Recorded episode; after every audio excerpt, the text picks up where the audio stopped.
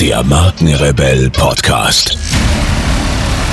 Spannende Interviews, wertvolle Strategien und provokante Botschaften für Führungskräfte und Unternehmer.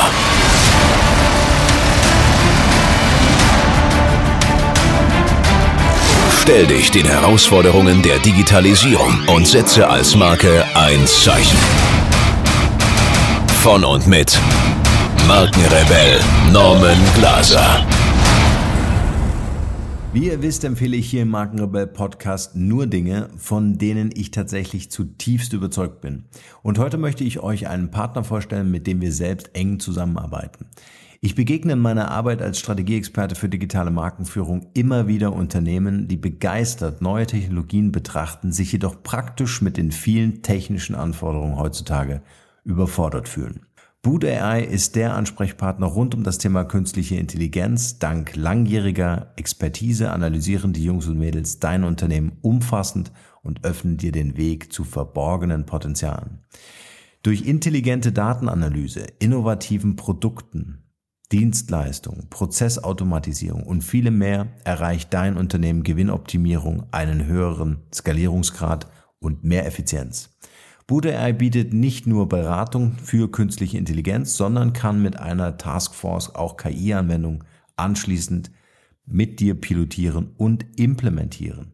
Alle Infos zu diesem Thema findet ihr im Netz unter boot.ai und natürlich wie immer in den Shownotes dieser Folge. Oder schreibt mir einfach eine Nachricht und ich mache euch eine Intro. Und jetzt geht's weiter hier.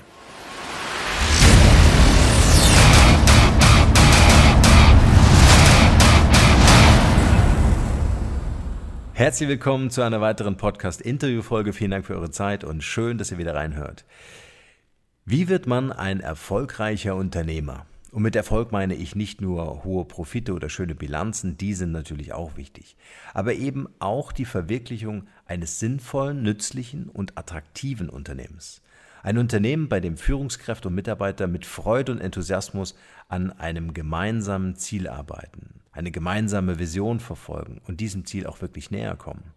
Wie kann das gelingen? Welchen Anteil hat dabei die Entwicklung der eigenen Persönlichkeit und welche besonderen Fähigkeiten sind im digitalen Zeitalter gefragt? Genau darüber möchte ich mit meinem heutigen Gast sprechen. Nach seiner Unikarriere und diversen freiberuflichen Tätigkeiten gründet er 1997 sein erstes eigenes Unternehmen. Dem folgte ein weiteres, bis er dann 2007 die Unternehmercoach GmbH gründete. Seitdem coacht er und sein Team mit großem Erfolg andere Unternehmer. Er ist Buchautor und hat unter anderem den Bestseller Der Weg zum erfolgreichen Unternehmer geschrieben, das ich euch unbedingt empfehlen kann. Wirklich super Buch. Und dieses Buch ist mittlerweile in der 15. Auflage erschienen. Er bezeichnet Unternehmer zu sein als die geilste Lebensform der Welt. Er ist Mentor, Trainer, Visionär und jetzt bei mir hier im Podcast-Interview. Freut euch auf ein wertvolles Gespräch mit meinem heutigen Gast, Stefan Mehrath. Viel Spaß dabei.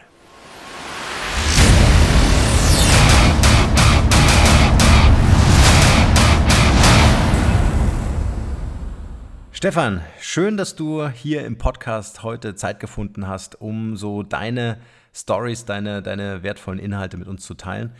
Äh, ich freue mich sehr, weil ich habe natürlich dein Buch gelesen, Der Weg zum erfolgreichen Unternehmer und das ist für mich immer wieder toll. Deswegen liebe ich dieses Podcasting-Format. Ich habe es gerade im Vorgespräch auch schon erzählt, ähm, äh, dass ich äh, wirklich dann auch die Persönlichkeiten hier treffen kann und mit dem, jetzt mit dir sprechen kann über wertvolle Themen rund um das Unternehmertum. Bist du ready und wollen wir loslegen?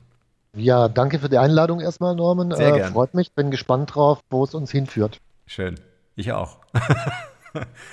okay, ähm, Stefan, vielleicht erzählst du ein bisschen was über dich. Stell dich einfach mal ein bisschen kurz vor.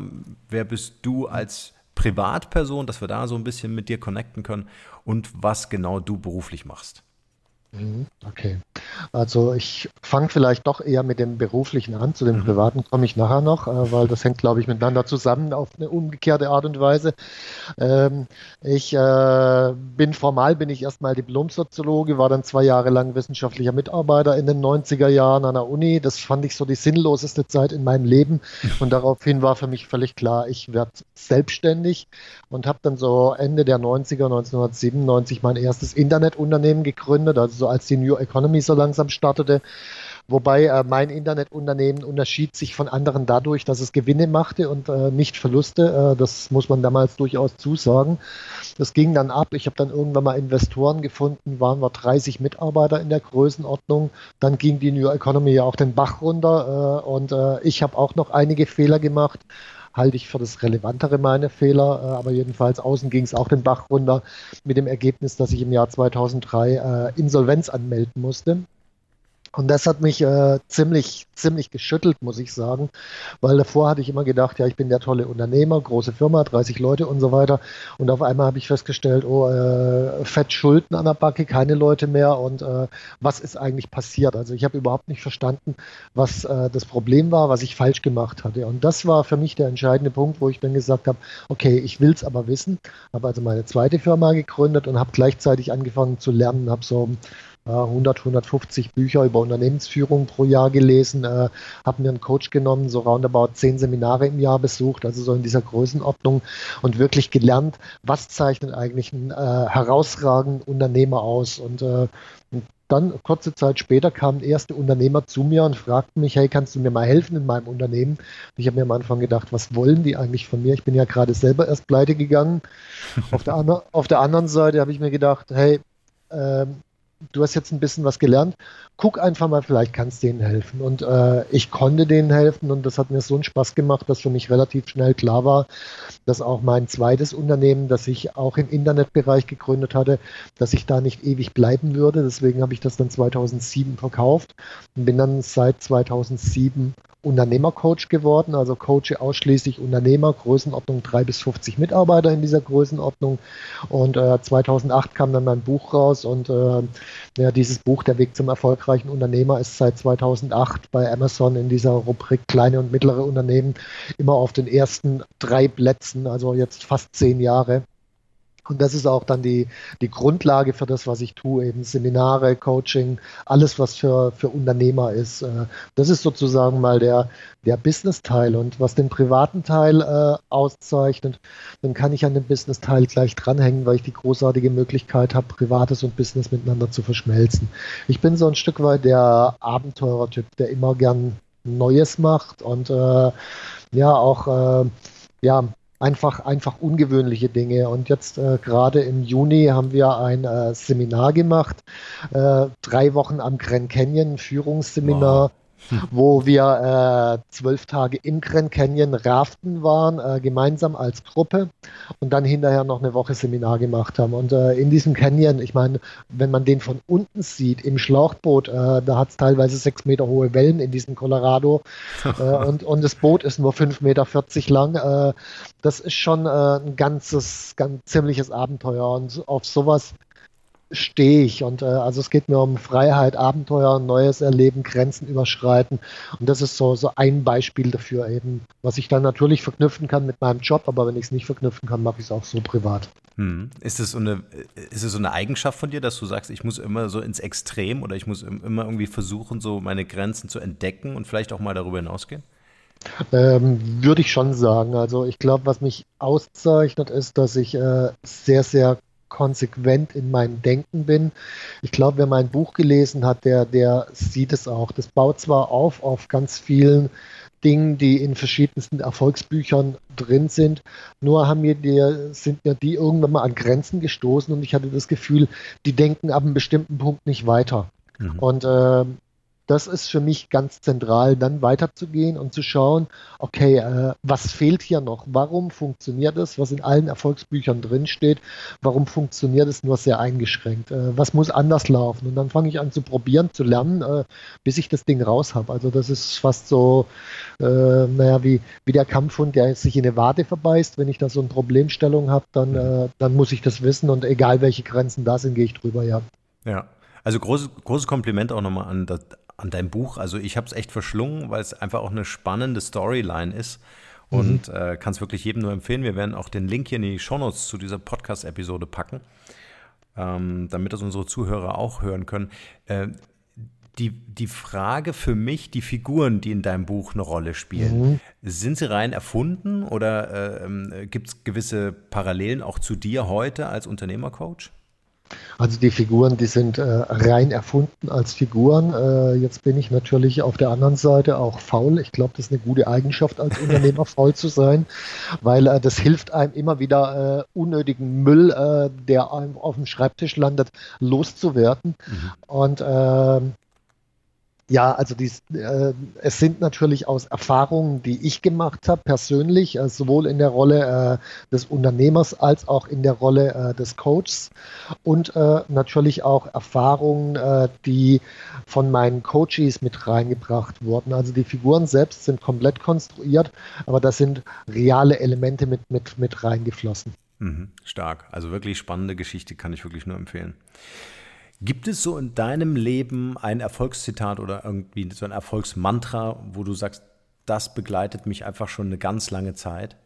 Naja, gut, ich meine, den Spruch von Henry Ford, den wahrscheinlich viele kennen, egal ob du glaubst, du kannst etwas oder du kannst etwas nicht, du hast recht, den finde ich schon ziemlich cool. Äh, also es hängt sehr viel von dem eigenen Glauben ab, ob man denkt, es geht irgendwie. Und dann, ja. dann wird es meistens auch gehen. Das ist übrigens auch das, was ich eigentlich auch so wie so ein roter Faden eigentlich auch so durchzieht durch die Interviews, äh, die du äh, führst oder die Vorträge, die du hältst. Ähm, mhm. Auch in dem Buch, dass das Mindset ein ganz wesentlicher Bestandteil ist, um am Ende erfolgreich zu sein. Ähm, würdest du sagen, dass es eigentlich so vielleicht auch so der erste Punkt, an dem ich als Unternehmer ansetzen sollte? Äh, mit absoluter Sicherheit, weil ich glaube, das Mindset ist der zentrale Schlüssel. Äh, es gibt zwar viele Methoden, äh, wie entwickle ich eine Strategie, äh, wie mache ich ein Mitarbeitergespräch, wie kritisiere ich einen Mitarbeiter und so weiter. Da gibt es eine Menge Methoden, aber wenn wir einfach mal uns vorstellen, ich nehme mal das Beispiel mit den, mit den, mit, mit den Mitarbeiterkritikgesprächen raus. Da gibt es eine Methode, die heißt beispielsweise, denk erstmal über zehn Dinge nach, was du an diesem Mitarbeiter toll findest, dann versuch möglichst genau und spezifisch zu klären, was du kritisierst kritisieren möchtest und dann überleg dir eine Lösung, sodass der Mitarbeiter aus dieser Kritik auch wieder rauskommt. Also so diese klassische Sandwich-Methode. Mhm. So, und die Idee von diesen Methoden ist ja, ich gebe die irgendjemand und äh, dann wenn ich die irgendjemand gegeben habe, kriegen zwei unterschiedliche Leute trotzdem dasselbe Führungsergebnis hin. Das ist die Idee dahinter. Wenn wir uns das ja mal, mal praktisch vorstellen und diese Kritikmethode geben wir beispielsweise einem Reinhold Wirth einerseits und einem Daniel Kübelberg andererseits und fragen uns, wird dasselbe Ergebnis rauskommen? Wird die Antwort intuitiv sein? Nein, natürlich nicht. Mhm. Warum? Weil es zwei unterschiedliche Persönlichkeiten sind. Das heißt, der Schlüssel für Führung, auch für Strategie und all diese Dinge, die hängen an der eigentlichen eigenen Persönlichkeit. Ich kann zwar mit irgendwelchen Methoden eine Strategie entwickeln, aber der, der, die Schwierigkeit ist ja nicht die Strategie zu entwickeln, sondern über mehrere Jahre an der Strategie dran zu bleiben und die konsequent zu verfolgen. Und um das hinzukriegen, naja, ich meine, es gibt so viele Ablenkungen auf dem Weg oder Unsicherheiten oder Ängste. Funktioniert das jetzt mit der Strategie? Funktioniert es nicht? Mhm. Und äh, die, die mit ihrer Persönlichkeit nicht so weit sind, die werden abweichen von diesem Weg und die anderen, die werden durchziehen. Und deswegen ist für mich der zentrale Punkt, wirklich an der Persönlichkeit anzusetzen. Ja, also total wertvoll und ich äh, habe eine absolut große, große, Resonanz zu dir, zu diesem mhm. Thema, einfach weil so dieser innere Dialog, ja, also sich mhm. selbst erstmal im Ursprung mit sich selbst zu beschäftigen, bevor ich im Außen ähm, äh, äh, die Engpässe oder auch Probleme versuche zu entdecken, erstmal mhm. wirklich bei sich anzufangen. Das finde ich einen ganz wichtigen Punkt. Ähm, lass uns doch vielleicht noch mal einen Schritt zurückgehen ähm, zu dem Punkt. Äh, du hast vorhin gesagt, äh, die sinnloseste Zeit meines Lebens hm, in der Universität. Ja. Erzähl uns doch mal, warum war das die sinnloseste Zeit? Na, das ist relativ einfach. Äh, das war 1992, da wurde ich angestellt. Das war über die TU Berlin, aber das war ein Drittmittelprojekt. Das heißt, es wurde bezahlt vom äh, Bundesinstitut für Berufsbildung. Und äh, naja, da wollte jemand, äh, der dort arbeitet, der wollte politisch was durchsetzen. Und zwar wollte der an die ganzen äh, Berufsschulen in Deutschland, wollte der Berater hinsetzen. Und äh, diese Berater sollten die Jugendlichen äh, davon abhalten, ihre Ausbildung abzubrechen.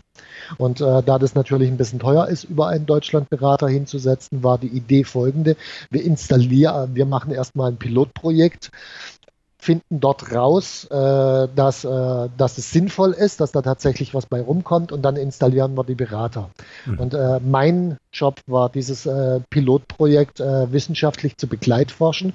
Und bei der Einstellung wurde mir gesagt, finden Sie heraus, dass das sinnvoll ist, diese äh, Berater an die ganzen Berufsschulen äh, hinzusetzen. Also nicht ob, sondern das. Mhm. Und dann habe ich äh, zwei Jahre lang äh, Statistik gemacht und ähm, das nachgewiesen, dass es so ist. Also es kam auch raus, dass es so ist.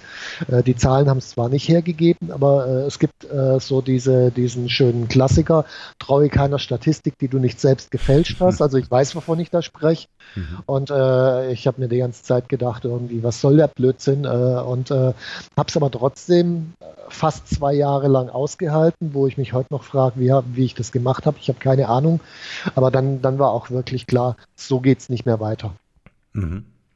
Wie gehst du heute mit Statistiken um, wenn du sie siehst? Erinnert dich das immer wieder an diesen Moment? Na klar, also ja. ich meine, Statistiken sind durchaus mit Vorsicht zu genießen. Und äh, ich meine, gut, äh, ich, ich höre sehr viel mehr auf meinen Bauch heutzutage, wobei ich natürlich auch weiß, auch ein Bauchgefühl ist in bestimmten Situationen mit Vorsicht zu genießen. Aber ähm, ja, ich glaube dem Bauch mehr als der Statistik, muss ich sagen. Hm. Wie, wie, würdest du das so einschätzen? Weil das finde ich ganz spannend, Bauchgefühl, also der eigenen Intuition auch zu vertrauen, mhm. gerade als Unternehmer, also gerade auch wenn ich Geschäftsverbindungen eingehe vielleicht, ne? oder wenn ich mich für ein, für ein neues Produkt entscheide. Wie wichtig ist da so die eigene innere Stimme? Ähm, absolut zentral, wobei man muss natürlich sich auch fragen, wie entsteht so eine innere Stimme und die innere Stimme entsteht letzten Endes durch gebündelte Erfahrungen. Das mhm. heißt, die Intuition äh, ist für jemand, der jetzt wie ich, ich bin seit 20 Jahren Unternehmer, äh, das heißt, ich habe 20 Jahre Erfahrung, äh, da, da ist ein Fundament da. Wenn ich jetzt gerade mein Unternehmen erst gründe und äh, null Erfahrungen habe, dann wird mich auch die Intuition sehr häufig in die Irre führen. Mhm. Also das ist was, was wirklich im Laufe der Zeit erst entsteht. Und äh, ich halte es für einen zentralen Schlüssel, äh, weil bei vielen äh, Leuten gegenüber, bei Geschäftspartnern, wenn die kurz vor der Insolvenz sind, man riecht es förmlich fast teilweise äh, und denkt sich, okay, da muss ich jetzt vorsichtig sein. Man hat auch ein Gespür dafür, ist der andere jetzt auf einer ähnlichen Wellenlänge, was die Werte anbetrifft, unterwegs oder nicht. Und äh, bis ich das ausanalysiert habe, das dauert in der Regel ewig. Also da, da einfach auf das Bauchgefühl zu hören, halte ich schon für ziemlich zentral. Hm, ja, mich auch. Dann ging es weiter ähm, nach der Uni-Zeit mit dem ersten eigenen Internetunternehmen. Du mhm. hast äh, gesagt, ähm, äh, dir sind dann ein paar Fehler unterlaufen. Wie war die Zeit so für dich? Ich meine, viele Unternehmer kennen das sicher, so die Existenzängste, die einen ja immer irgendwie begleiten, ja, mal mehr, mal weniger. Ähm, wie ging es dir in der Zeit dann, als du wirklich festgestellt hast, oh, jetzt äh, geht es dann bergab? Ich meine, das ist ja auch ein Prozess, das passiert ja nicht mhm. von heute auf morgen. Also ich muss erst die andere Seite schildern. Als ich, als das Unternehmen so losging und startete, äh, da funktionierte auf einmal alles. Also ich hatte da keine Existenzängste, das funktionierte, die Kunden kamen von allein, also auch durchaus die großen Kunden, wie, äh, was weiß ich, damals Best Western, der Ostdeutsche Rundfunk, ARD, Hessische Rundfunk, Airbus und so weiter, die kamen mehr oder weniger von allein, ohne dass ich großartig was zutun musste. Und äh, dann drehte sich das Ganze. Und das war zeitlich äh, ziemlich genau zu dem Zeitpunkt, als die Investoren eingestiegen sind, äh, wobei ich das nicht die Schuld auf die Investoren schieben will, sondern äh, dadurch, also um die Investoren reinzuholen, habe ich unbewusst, ich hatte damals keine Ahnung von Strategie, habe ich unbewusst die Strategie des Unternehmens geändert und wusste überhaupt nicht, was ich da tat. Und diese Strategieänderung, die hat mir zwar die Investoren reingebracht, aber zugleich hat es dazu geführt, dass die Kunden äh, nach und nach das Interesse an uns verloren und das ganze Ding äh, anfing, den Bach runterzugehen. Und äh, was habe ich dann gemacht? Na naja, gut, ich habe natürlich erstmal versucht über äh, mehr Arbeit, also ich habe eh, eh, nur 80 Stunden in der Woche gearbeitet. Ich habe dann halt 100 Stunden in der Woche gearbeitet, also mehr Arbeit, das Ding äh, rauszuholen, was vielleicht nicht sonderlich schlau ist, äh, wenn ich 30 Leute habe und auf 30 Mitarbeiter bezogen sind jetzt 20 Stunden mehr in der Woche jetzt auch nicht der Brüller. Also äh, das, das hat es nicht wirklich gebracht. Dann habe ich versucht, äh, die Leute, also insbesondere den Vertrieb zu qualifizieren. Ich habe versucht, die Software zu verbessern. Ich habe angefangen mit der Kostenreduktion. Also all diese Maßnahmen, die man so typischerweise kennt, mhm. habe ich schon gemacht. Nur äh, Das Einzige, was ich nicht gemacht habe, und das ist der zentrale Schlüssel, in meinem Buch unterscheide ich so drei Rollen, äh, Fachkraft, Manager und Unternehmer. Also im Unternehmen gibt es halt diese drei Rollen. Fachkraft ist der, der was macht, also der verkauft, der programmiert und so weiter.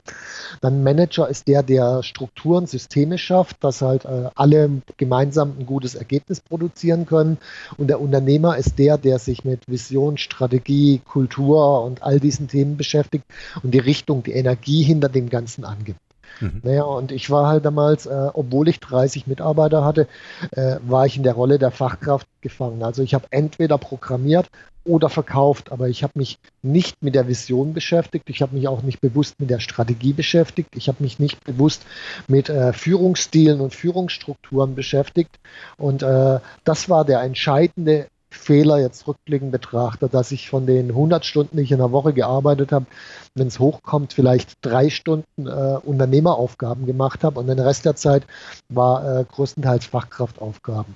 Und äh, das kann bei so einem Unternehmen in der Größenordnung nicht mehr funktionieren. Und diesen Wechsel hinzukriegen zwischen Fachkraft hin zum Unternehmer ist für mich die, die zentrale Aufgabe ab einer bestimmten Größenordnung, eben ab der Größenordnung, die wir jetzt bei Unternehmercoach als Kunden haben, eben drei bis 50 Mitarbeiter. In diesem Zeitraum muss ich den Wechsel hinkriegen. Und das ist wirklich ein Berufswechsel und das begreifen die wenigsten, weil es sagt einem keiner. Mhm. Und ähm, ja, für, für mich war das, als ich das schließlich erkannt habe, das war der, der, der Augenöffner schlechthin, war allerdings erst nach der Pleite. Aber manchmal braucht es auch so eine Pleite, so, so einen richtigen Tritt in den Hintern, um zu lernen. Vorher habe ich mir gedacht, ach, ich bin, bin, der coole Unternehmer, ich kriege das schon alles hin. Mhm. Ja, ich glaube schon, es ist ein Unterschied, ob man gehört hat, dass man scheitern mhm. kann oder ob mhm. man es wirklich durchlitten und durchlebt hat. Ja. Absolut, ja. Ja.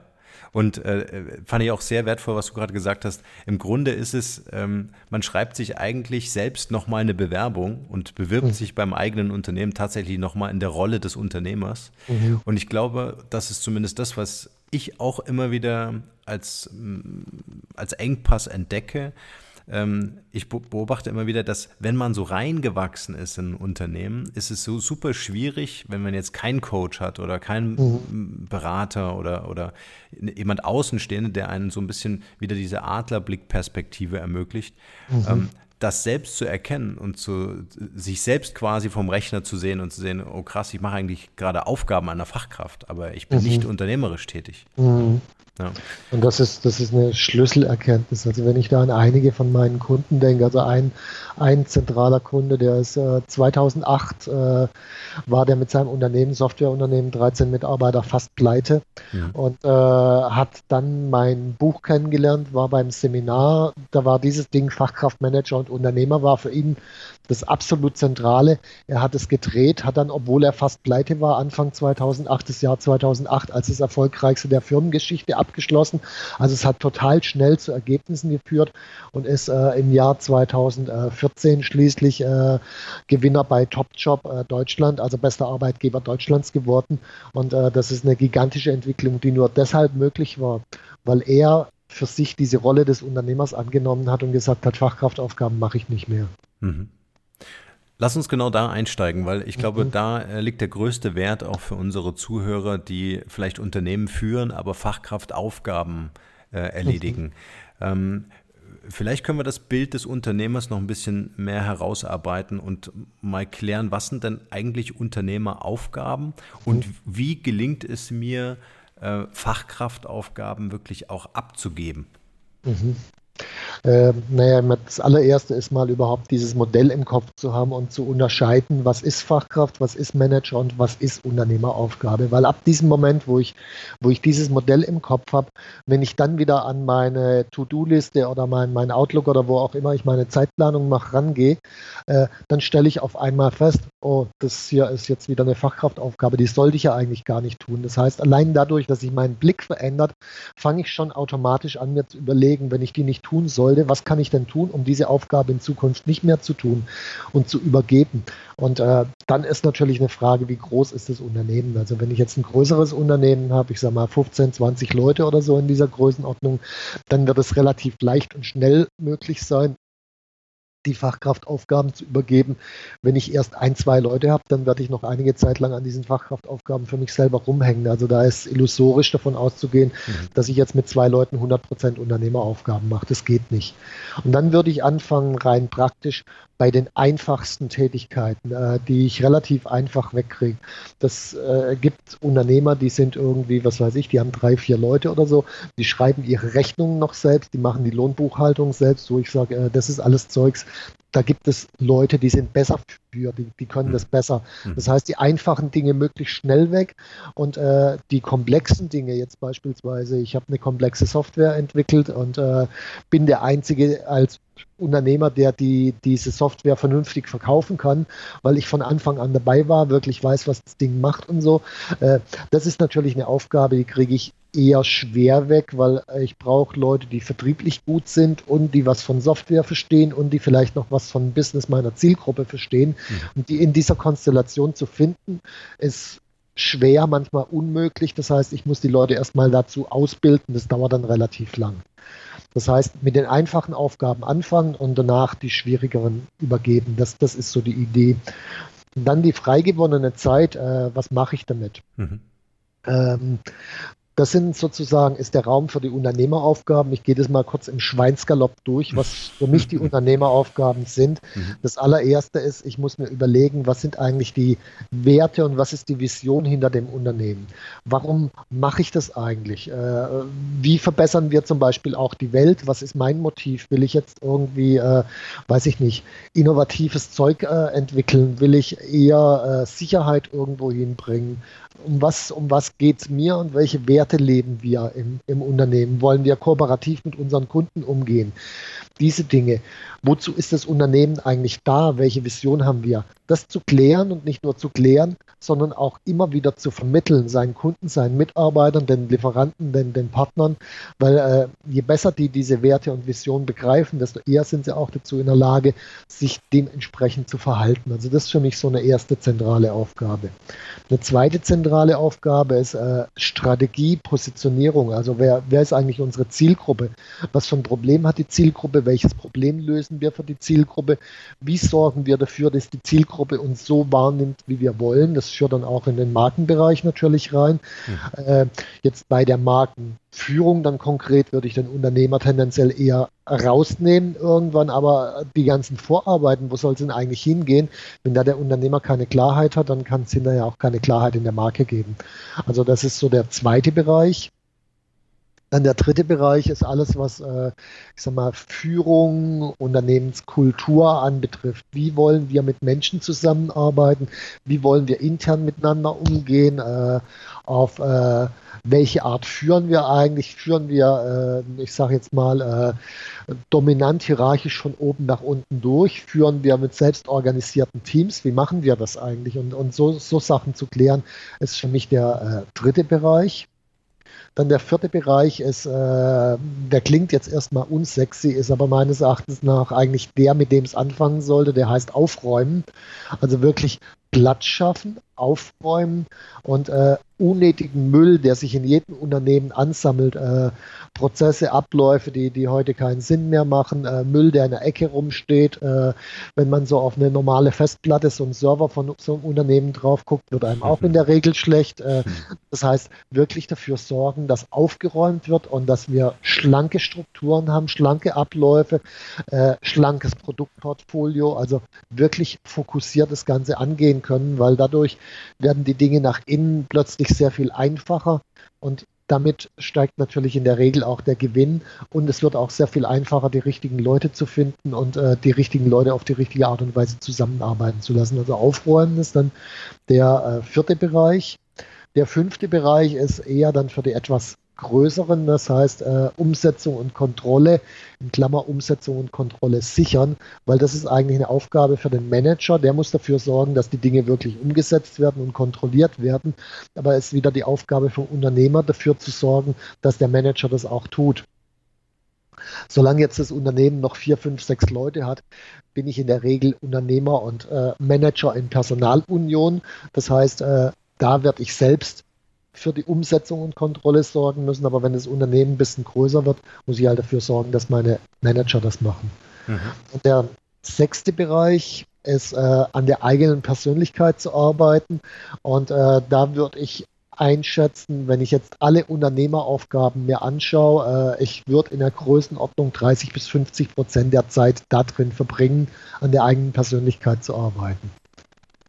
Und äh, dann schließlich der siebte und letzte Bereich ist, äh, irgendwann wird dieses Unternehmen nicht mehr von mir geführt werden, weil, äh, naja, entweder gibt es einen Nachfolger äh, oder äh, ich bin zu alt oder äh, was weiß ich. Also jedenfalls gibt es irgendwann einen Zeitpunkt, wo ich das Unternehmen nicht mehr führe. Und die meisten Unternehmen sind so konstruiert, dass der Unternehmer wie die Spinne im Netz in der Mitte sitzt und wenn ich dann den Unternehmer rausnehme, dann bricht das ganze Zeug alles zusammen. Und eigentlich ist das Ziel folgendes, ein Unternehmen zu schaffen, das ohne mich als Unternehmer funktioniert, weil erst dann habe ich was, was ich übergeben kann. Ob das jetzt an Investor ist, verkaufen oder an die eigenen Kinder, ist ja, ist ja Wurst. Aber das Unternehmen muss ohne mich funktionieren. Das ist für mich absolut zentral und äh, vor allen Dingen, äh, es ist auch zentral, nicht erst dann, wenn ich mal, äh, was weiß ich, 55, 60 bin und an die Übergabe denke, sondern äh, die meisten Unternehmer sind zum Zeitpunkt jetzt eher sowas wie Sklaven des eigenen Unternehmens. Also sie können gar nicht wirklich raus. Mhm. Und um aus dieser Sklavenhaltung rauszukommen, muss ich das Unternehmen so aufbauen, dass es ohne mich funktioniert, weil dann, dann erst gewinne ich wieder Freiheit. Und das ist was, das sollte ich nicht erst mit 55, 60 machen, sondern das sollte ich anfangen, wenn ich 30 oder 25 bin. Am besten noch vor der Gründung des Unternehmens drüber nachdenken, wie komme ich aus der Nummer wieder raus. Weil ich meine, klar, die ersten ein, zwei Jahre muss ich voll rödeln im Unternehmen, da muss ich voll drin sein. Aber ich muss mir von Anfang Anfang an Gedanken darüber machen, wie komme ich da wieder raus, dass es ein übergebbares Unternehmen ist, damit ich meine Freiheit zurückgewinne. Ja. Also sieben wirklich wertvolle Punkte. Ähm, ich habe mir die einfach mal hier runter notiert und äh, habe mhm. das so im, in meinem Kopf auch im Schweinsgalopp einfach mal gematcht, äh, was ich so für Erfahrungen gesammelt habe. Und eins, was mir immer wieder aufgefallen ist, was sich äh, auch so wie so ein roter Faden durchzieht, ist dieses Thema, wirklich das Alte auch loslassen zu können. Ja? Mhm. Also äh, Neues zuzulassen, um Altes oder indem ich Altes loslasse, fällt vielen, vielen Unternehmern oder Unternehmen, auch im Management und Führungskräften super schwer, ähm, weil man ja ob das jetzt geliebte Prozesse sind, in denen man sich auskennt, ja, oder ob das Technologien sind, äh, die einem ans Herz gewachsen sind, ähm, äh, die dann so einen Entwicklungsprozess einfach auch blockieren. Ja. Mhm.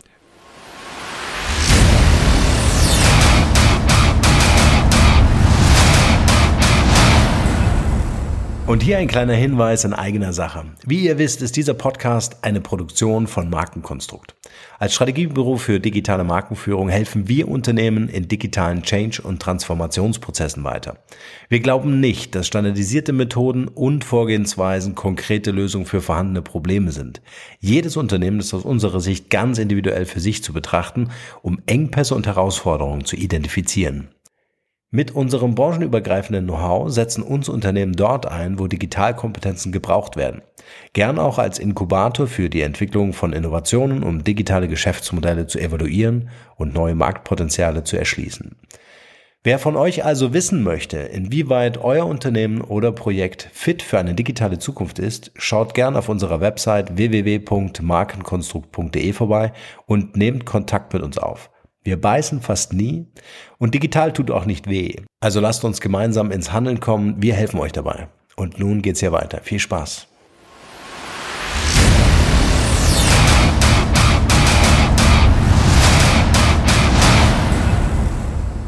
Würde ganz gerne nochmal in ein äh, äh, Zwischenthema einsteigen, nämlich das Thema Kontrolle abgeben. Das ist ja auch, mhm. ähm, je nachdem auch vielleicht, was ich für ein Typ Mensch bin, ja, so ein, ein Riesenthema, dass wenn ich Kontrolle über oder eine Aufgabe auch abgebe und damit ja auch auf gewisse Weise Kontrolle abgebe, mhm. ähm, übernimmt es ja jemand anders, der das vielleicht nicht so gut macht wie ich Mhm. Und wo es einfach auch eine Zeit lang braucht, äh, bis die Parabel ne, wieder nach oben geht und er tatsächlich irgendwann besser ist als, als ich. Und vielen fällt es schwer, diesen Prozess, diesen Moment auszuhalten.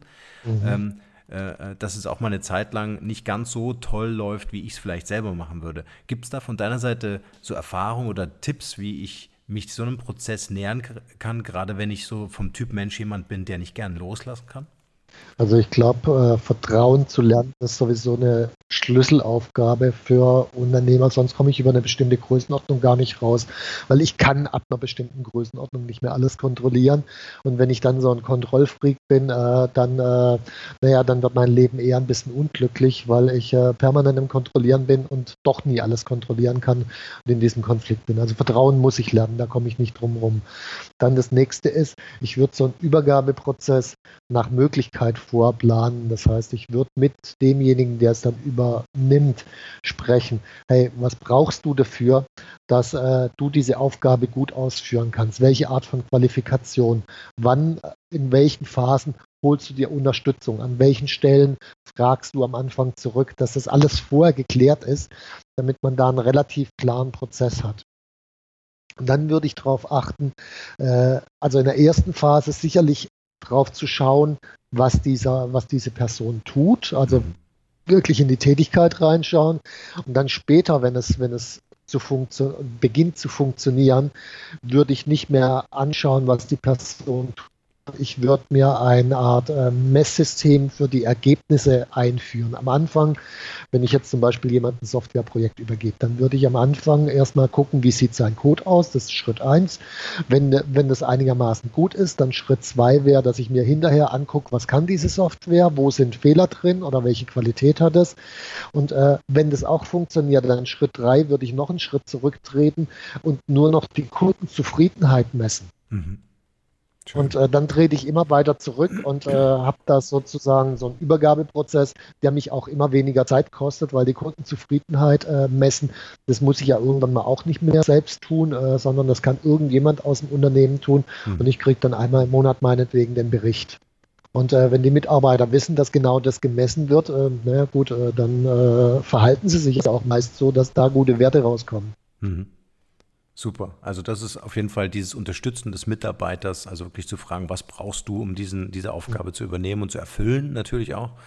Äh, mhm. Äh, Finde ich super wichtig, weil das führt natürlich dann auch irgendwann für beide Seiten äh, zu dem gewünschten Erfolgserlebnis. Ne? Ja, und äh, umgekehrt dem Mitarbeiter auch mitzuteilen, was brauche ich als Unternehmer, damit ich mich in dieser Übergabe sicher ja. fühle, damit er das auch weiß. Also sind beide Seiten mit ihren Bedürfnissen beteiligt. ja. ja was uns ja gleich zum nächsten Punkt führt, nämlich das Thema Fehlerkultur ja, mhm. und das Klären von Schuldfragen. Mhm. Äh, es ist ja oftmals, zumindest erlebe ich das äh, immer wieder, so diese Angst äh, zu versagen, jetzt sowohl als ähm, vielleicht die Führungskraft, die eine Aufgabe übernommen hat, als auch äh, der Unternehmer, der sagt, ich habe es viel besser gemacht in der Vergangenheit. Ähm, was sind so deine Erfahrungen zum Thema Fehlerkultur? Ist das so ein ähm, wichtiges Element vielleicht auch der Unternehmenskultur? Ähm, ich würde erstmal unterscheiden zwischen Fehler und Schuld. Das sind für mich zwei Paar Stiefel. Also mhm. Schuld. Schuld hat für mich immer der Unternehmer. Äh, und warum? Na, es gibt einen schönen Spruch, das heißt, wer die Schuld hat, hat die Macht. Und ich will bitte die Macht haben, die Macht, die Dinge zu ändern. Wenn ich sage, der ist schuld, dann mache ich mich machtlos und äh, das ist eine ganz schlechte Voraussetzung als Unternehmer. Das heißt, die Schuld nehme ich immer an mich. Ich habe den falsch qualifiziert, ich habe dem das falsch übergeben, ich habe vielleicht den falschen Menschen ausgesucht, aber die Ursache liegt immer bei mir und deswegen ich kann dann die Ursache abstellen. Mhm. Das ist das Erste. Das Zweite ist, ähm, ja, ich brauche eine offene Fehlerkultur und äh, muss in der Lage sein, aus diesen Fehlern im Unternehmen zu lernen. Und alle anderen müssen auch in der Lage sein, aus diesen Fehlern zu lernen. Deswegen ist ein offener Umgang mit Fehlern meines Erachtens nach ein ganz zentraler Schlüssel. Und ähm, man kann da durchaus auf eine humorvolle Art und Weise mit umgehen. Man sollte auf jeden Fall Räume schaffen, wo über Fehler gesprochen werden kann. Ähm, wenn bislang eher ein hierarchisches Verhältnis da ist und auf Mitarbeiterseite eher Angst vor dem Unternehmer da ist, äh, dann schafft man einen Raum, wo der Unternehmer am Anfang erstmal nicht mit dabei ist, äh, wo über Fehler gesprochen werden kann. Aber diese Räume müssen da sein, weil äh, sonst findet Fehlervertuschung statt und aus vertuschten Fehlern werden größere Fehler, die dann wieder vertuscht werden und äh, naja, irgendwann ist der Fehler so groß, dass äh, leider der Insolvenzanwalt den Fehler aufdeckt und das wollen wir ja nicht. Hm, absolut. Was mir auch immer wieder auffällt, vielleicht machst du ähnliche Erfahrungen, ähm, dass die Kommunikation im Unternehmen oftmals nicht klar genug ist. Was ich damit meine, ist, ähm, es wird nicht konkret unterschieden zwischen Verantwortlichkeit und Zuständigkeit. Mhm. Ähm, wie würdest du sagen, wie wichtig ist das zum einen, aber auch zum anderen, äh, wie schaffe ich diese Klarheit, dass egal ob Führungskraft, Manager oder Unternehmer, äh, wirklich verstanden wird, äh, du bist zuständig, aber ich bin verantwortlich? Mhm. Also Klarheit beginnt erstmal im eigenen Kopf. Und äh, wenn wir nochmal an diese Übergabesituation denken, äh, wenn ich mir da als Unternehmer selbst nicht ganz klar bin, dann sind da irgendwo im Hintergrund äh, Hoffnungen, oh, der macht es bestimmt richtig. Es sind Ängste, scheiße, was passiert, wenn der es nicht richtig macht. Das heißt, irgendwelche Emotionen, die mich beeinflussen. Und die zeigen oftmals nicht in dieselbe Richtung, sondern sind durchaus widersprüchlich. Und wenn ich so von widersprüchlichen Emotionen beherrscht werde, dann führt es zu äh, widersprüchlichen Aussagen und einer unklaren Kommunikation. Das heißt, der erste Schritt für mich ist erstmal mir selbst klar werden, äh, welche Ängste habe ich denn eigentlich im Zusammenhang mit der Übergabe? Äh, welche Wünsche und Bedürfnisse habe ich und von dort aus kann ich dann klar kommunizieren. Das ist für mich der erste Schritt. Das zweite ist, äh, man kann wirklich am Anfang ganz simpel hergehen und eine Checkliste machen. Äh, wenn ich jemand eine Aufgabe oder ein Projekt übergebe, äh, auf was ist zu achten? Da kann zum Beispiel drauf sein, Budget, Freiheitsgrade in Entscheidung und all so eine Dinge können auf dieser Checkliste draufstehen. Und dann die nächste Geschichte ist, diese Checkliste ist dann hinterher nicht von mir als Unternehmer auszufüllen, sondern wenn ich dem Mitarbeiter diese Aufgabe gegeben habe, hat er die auszufüllen und mir das zu erklären, welche Aufgabe er gerade bekommen hat, mit welchen Freiheitsgraden und so weiter. Und dann, wenn er das praktisch nochmal in seinen Worten wiederholt, sehe ich sehr schnell, hat er es denn eigentlich verstanden, was ich gesagt habe, oder habe ich mich unklar ausgedrückt. Das heißt, eine so eine Feedback-Schleife einbauen und damit ich da an alles denke, einfach eine Checkliste zunehmen. Ja. Stark. Du hast vorhin auch noch was Wichtiges gesagt, das würde ich auch gerne nochmal unterstreichen an dieser Stelle. Vielleicht einen, einen Satz noch dazu, diese ja, Checkliste. Äh, ich habe ja äh, mehrere Bücher geschrieben. Es gibt noch ein Buch über Führung, das im März rausgekommen ist. Äh, Dein Wille geschehe, Führung für Unternehmer, der Weg zu Selbstbestimmung und Freiheit. Und da genau ist diese Checkliste drin. Verlinkt man in den Show Notes unbedingt. Mhm. Ähm, du hast vorhin noch einen wichtigen Punkt gesagt, ähm, der für mich maßgeblich ist, auch für alle Unternehmen. Ähm, zum einen das Thema Positionierung, aber auch der Unternehmenszweck. Mhm. Äh, weil das Unternehmen ist ja nicht gegründet worden äh, oder nicht ausschließlich gegründet worden, um den meisten Profit zu machen, sondern sich wirklich auch die Frage zu stellen, ähm, was biete ich tatsächlich meinen Lieblingskunden oder auch meiner, meiner Zielgruppe äh, für, für einen klaren Mehrwert. Das, was ich in den Unternehmen ähm, entdecke, ist, ähm, dass zum Beispiel die Unternehmensleistung äh, im Markt in der Regel nicht zu 100 Prozent kommuniziert wird oder ankommt, weil einfach ein Marketingleiter was anderes darunter versteht als ein Vertriebsleiter. Mhm. Und dieses Commitment, also diesen gemeinsamen Nenner zu finden, dieses Commitment auf eine gemeinsame Positionierung oder sogar Alleinstellung, um die Unternehmensleistung zu 100 Prozent oder annähernd zu 100 Prozent in den Markt zu bringen, ist mhm. oftmals für Unternehmen eine riesengroße Herausforderung. Einfach auch, weil durch den, über die Jahre hinweg äh, wandelt sich ja auch so ein Unternehmen oder entwickelt sich weiter, mhm. ja, aber man hinterfragt ja. die Positionierung nicht. Was sind so da deine Erkenntnisse?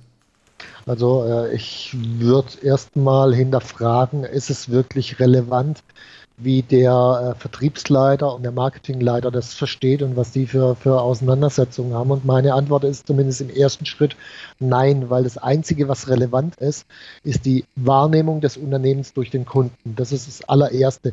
Wie ist das Unternehmen im Kopf des Kunden präsent? Was verknüpft der, der äh, Kunde mit dem Unternehmen? Warum glaubt der Kunde, ist das Unternehmen überhaupt da? Das ist das Erste. Und äh, von dort aus gibt es dann unterschiedliche Sichtweisen und Perspektiven drauf. Klar, vom Vertriebsleiter, Marketingleiter, äh, Produktionsleiter und so weiter. Die sind dann zusammenzuführen, aber es geht immer darum, wie kriege ich eine einheitliche, möglichst emotional starke äh, Wahrnehmung im Kopf des Kunden hin? Das ist die, die entscheidende Frage. Setzt voraus, dass ich den Kunden kenne und mir einen Zielgruppen-Avatar überlegt habe, ne? Absolut, deswegen heißt mein zweites Buch auch äh, die Kunst, seine, Kunden, seine Kunden zu lieben, weil nur dann, wenn ich jemand lieb, wirklich, wirklich als Menschen mag, dann verstehe ich auch, äh, was, um was es bei dem geht. Also äh, ich habe ganz oft äh, Leute, Kunden, äh, die verkaufen an, an irgendwelche, mm, äh, ich sag mal, Mittelmanager in Großkonzernen. Mhm. Und äh, wenn ich die dann frage, okay, was, was ist denn der, deren Bedarf, dann kommen sie erstmal mit, mit äh, sachlichen Sachen. Äh, okay, das ist in Ordnung, sachliche Dinge, äh, Fakten sind, sind notwendig. Wenn ich dann weiterfrage, kommen sie als nächstes, ja, die wollen doch alles sowieso bloß Karriere machen oder sich den Arsch absichern. Mhm. Und was in dem Moment zum Ausdruck kommt, ist eine Abwertung des Kunden. Das heißt, gerade nicht den Kunden zu lieben. Ja. Wenn ich den Kunden lieben würde an der Stelle, würde ich sagen, hey, der will Karriere machen. Ist doch eigentlich so schlecht nicht. Kann ich ihm helfen, Karriere zu machen? Auf einmal komme ich zu völlig neuen Fragestellungen. Mhm. Und wenn ich mit dieser Haltung reingehe in ein Gespräch, mir überlege, hey, wie kann ich dir jetzt meinem Gegenüber, meinem potenziellen Kunden helfen, in deinem Unternehmen Karriere zu machen, äh, dann wird er das auf der anderen Seite spüren. Und äh, in dem Moment, wo der das spürt, fängt er an, über andere Dinge zu sprechen, die er mir, wenn ich dem nur irgendwelchen Bullshit verkaufen will, niemals erzählen wird. Mhm. Das heißt, es geht darum, wirklich eine zwischenmenschliche Beziehung mit den Menschen aufzubauen und dazu muss ich die äh, Wünsche, Bedürfnisse, Träume und Ängste meines Gegenübers akzeptieren und kennen. Mhm. Ja, und auch die gegenseitige Sympathie finde ich extrem wichtig. Mhm. Also was nützt mir äh, eine riesen Reichweite? Ähm, also eine Quantität eher als eine Qualität, eine, eine, Zielgruppe, die Lust hat, mit mir zu interagieren, von der ich lernen kann, mein Produkt oder meine Dienstleistung zu verbessern. Ähm, Absolut. und äh, du sagst es mit Lieblingskunden, also es macht ja auch viel mehr Spaß als Unternehmer, Führungskraft oder Manager tatsächlich zu sagen, hey, äh, ich habe total Lust, morgen meinen Kunden anzurufen. Mhm, genau. Ja, schön. Stefan, jetzt haben wir ein paar, oder was heißt ein paar, einige super wertvolle ähm, Punkte äh, berührt, äh, wie ich finde. Ähm, ich würde gerne noch ein bisschen auf die Mitarbeiter eingehen und vor allen Dingen auch so ein bisschen den Blick auch in eine digitale Gegenwart, wir mhm. können, ja, können ja schon gar nicht digitale Zukunft sagen, digitale Gegenwart äh, richten. Ich glaube, da liegt auch eine ganz große Herausforderung, gerade mit virtuellen Teams zu arbeiten. Also Führung von Mitarbeitern tatsächlich über Entfernungen hinweg. Die sitzen halt nicht mehr in meinem Büro, arbeiten im Homeoffice oder auf einem ganz anderen Kontinent. Ähm, wo sind da so deine Gedanken oder Anregungen? Wie kann man hier Unternehmer unterstützen, sich dieser Herausforderung zu stellen oder ihr zu begegnen?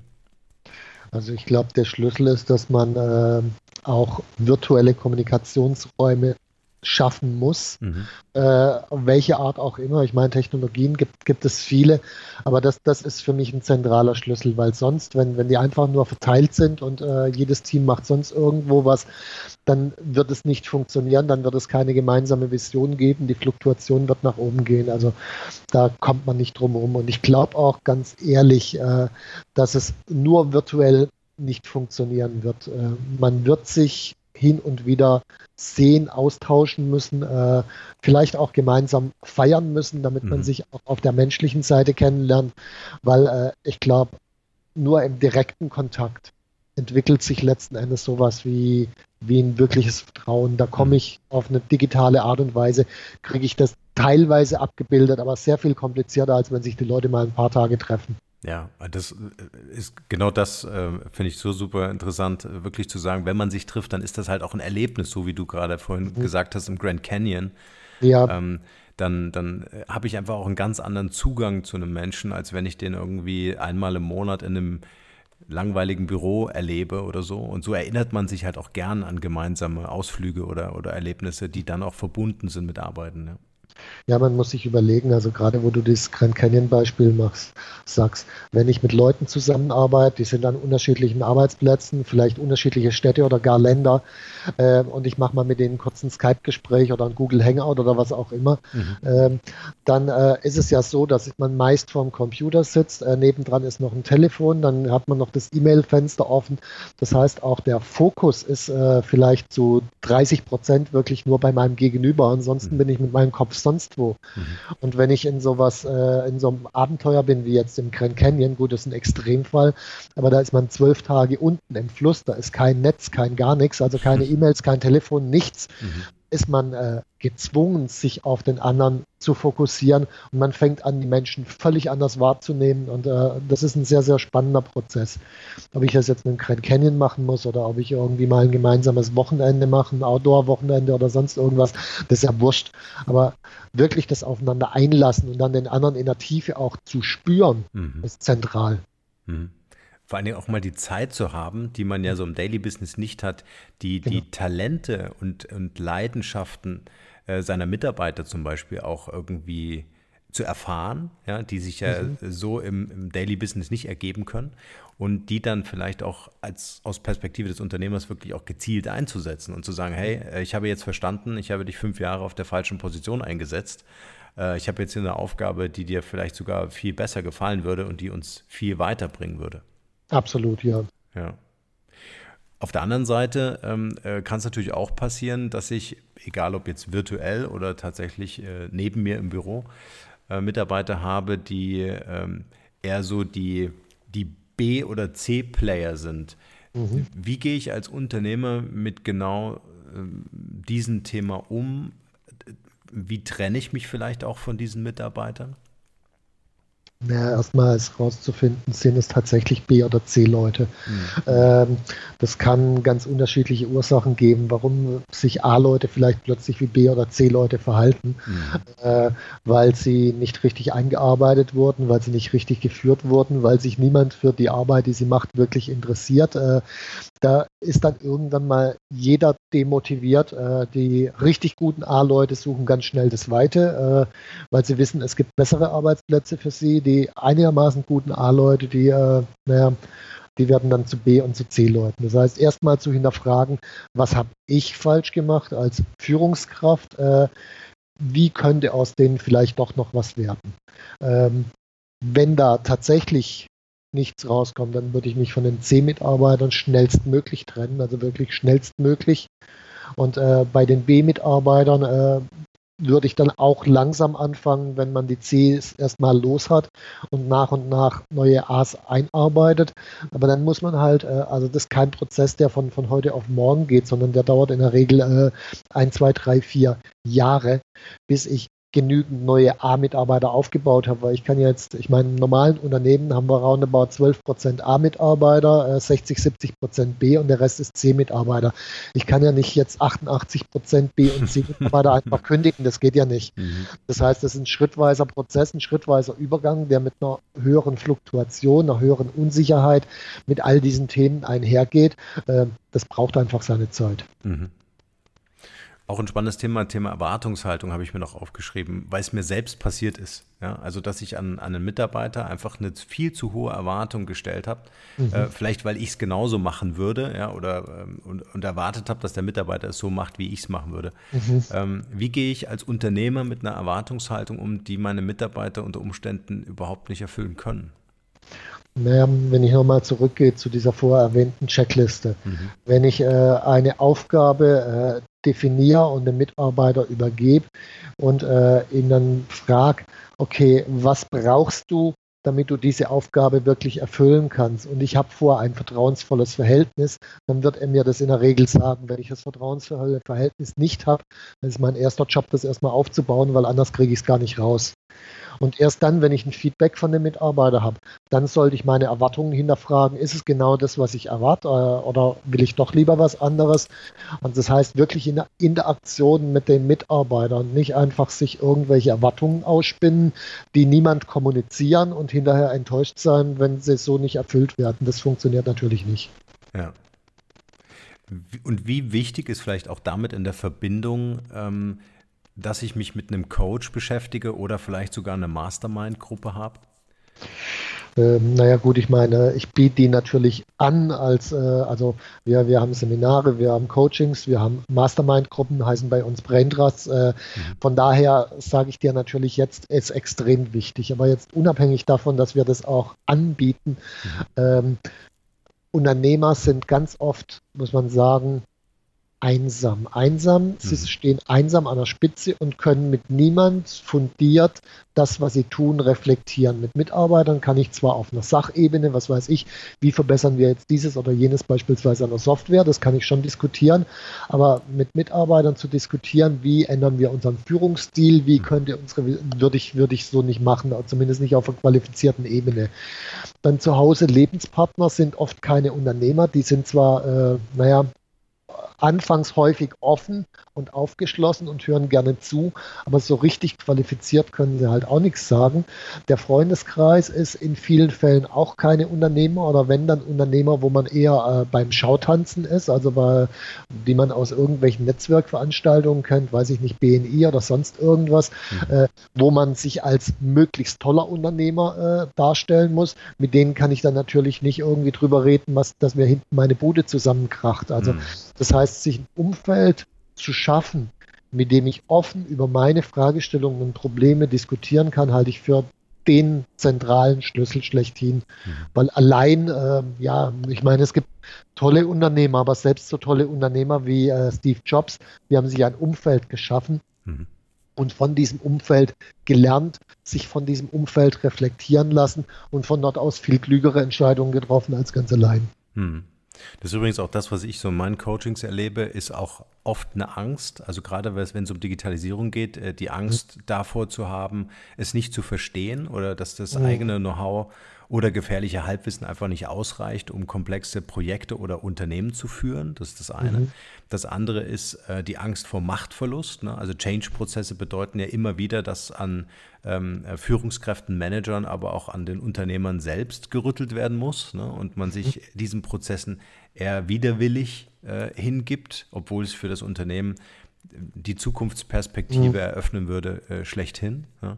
ja, aber ich glaube, an der Stelle muss man wirklich lernen, umzudenken. Äh, Natürlich. Ich, ich glaube, das ist die, die erste Aufgabe des Unternehmers, zuerst an sich selbst zu rütteln, bevor mhm. andere das tun. Und deswegen habe ich ja vorher gesagt, Persönlichkeitsentwicklung 30 bis 50 Prozent wirklich an sich zu arbeiten, sich permanent neu zu hinterfragen, sich neu zu erfinden. Mhm. Und äh, das ist auch für mich das, das eigentlich Geile an diesem Job, Unternehmer zu sein. Es gibt kein, ich glaube, keinen anderen Beruf, der einen so dermaßen zwingt, sich permanent wieder neu zu erfinden und selbst zu reflektieren wie Unternehmer. Und das, das finde ich, finde ich spannend. Es erfordert natürlich jedes Mal wieder von neuem Mut und äh, jedes Mal wieder von neuem äh, die Bereitschaft, auf die Nase zu fallen. Das gehört dazu, ja. Ja, absolut. Stefan, gibt es derzeit ein Projekt, so ein Passion Project, was dich irgendwie besonders antreibt und motiviert gerade, was du gerade anschiebst? Ähm, ich schiebe das nicht an, sondern ich mache das schon geraume Zeit, aber das, das äh, ist mir wirklich wichtig. Wir haben ein sogenanntes Unternehmertraining geschaffen. Das ist ein äh, zweijähriges begleitendes äh, Ausbildungsprogramm für Unternehmer, äh, wo man je nach Größenordnung zwischen 18 bis 26 Tage pro Jahr Präsenz an seiner eigenen Unternehmerfähigkeit arbeitet. Und wenn ich mir anschaue, wie sich die Leute, die jetzt vor, vor anderthalb Jahren hatten wir damit angefangen, äh, angefangen haben, wie die sich verändert haben, was die sich für ein neues Umfeld geschaffen haben, was sich in deren Unternehmen entwickelt hat, das ist der, der absolute Hammer. Und äh, da, da steckt wirklich mein Herzblut drin und äh, da will ich, will ich äh, auch noch mehr Energie reinstecken, um das noch besser zu machen, als es eh schon ist. Schön. Wir drücken die Daumen und wünschen dir viel Erfolg. ich habe ich hab noch ein paar Fragen vorbereitet. Äh, hier brauchen wir deine, dein Bauchgefühl, deine Intuition, mhm. ähm, die du einfach ähm, vielleicht vervollständigst. Mhm. Die erste oder der erste Satz mehr oder weniger ist es, äh, meine Mission ist. Meine Mission ist, Unternehmern zu helfen, ein Unternehmen, das sie wirklich erfüllt, mit einer wirklichen Bedeutung aufzubauen und damit, wenn es viele solcher Unternehmen gibt, auch die Gesellschaft zu verändern. Schön, ja, der gesellschaftliche Auftrag, sehr gut. Mhm. Als Mensch bin ich? Äh, immer wieder neu an Dinge rangehen. Ich würde sagen mutig, mutig. Mhm. Ja. Dann ein, ein, Lieblingssatz von mir. Ein Talent von mir, von dem bisher keiner was weiß, ist. Oh. Wenigstens ich sollte davon was wissen. ja. ähm, Ja gut, das wissen, wissen relativ viele. Das ist schwierig, weil ich stehe schon sehr stark in der Öffentlichkeit mit meinen Seminaren und so weiter.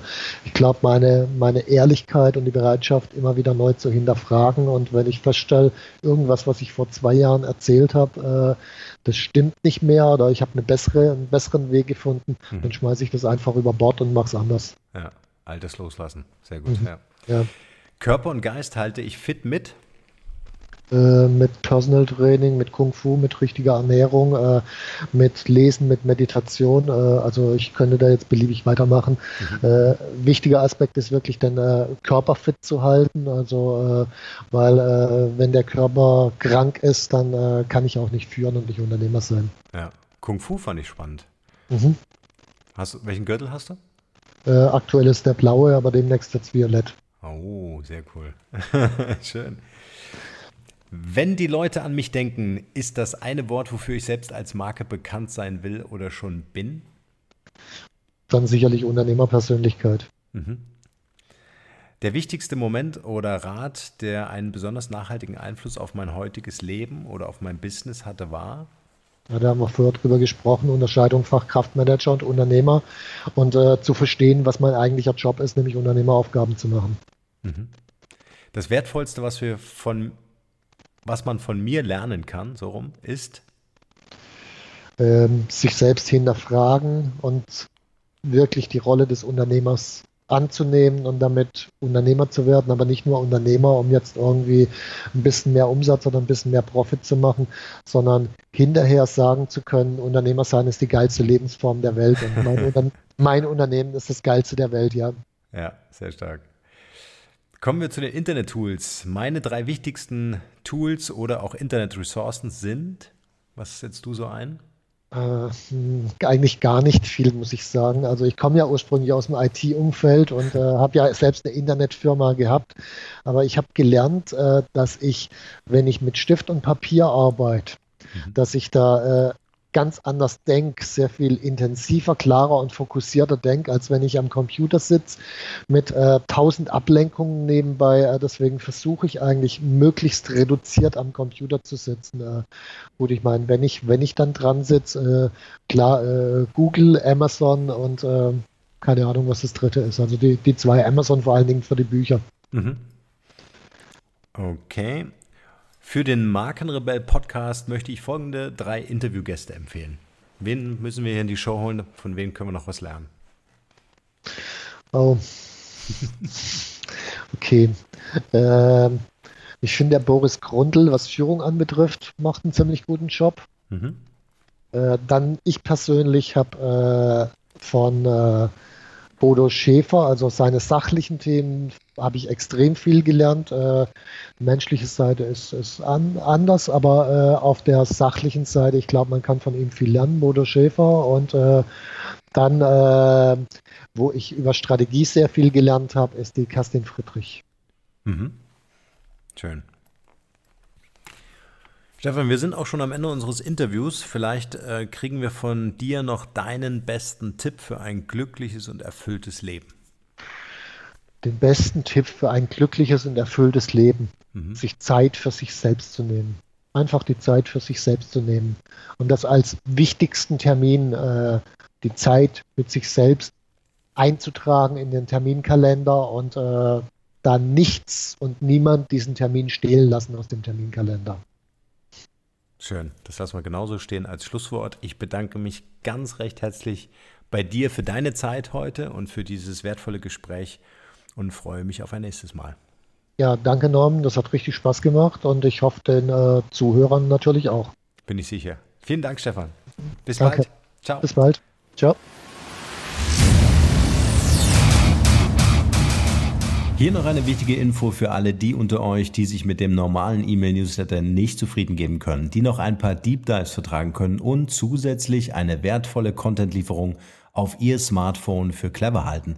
Den empfehle ich unbedingt unseren neuen und vor allem kostenlosen Messenger-Service.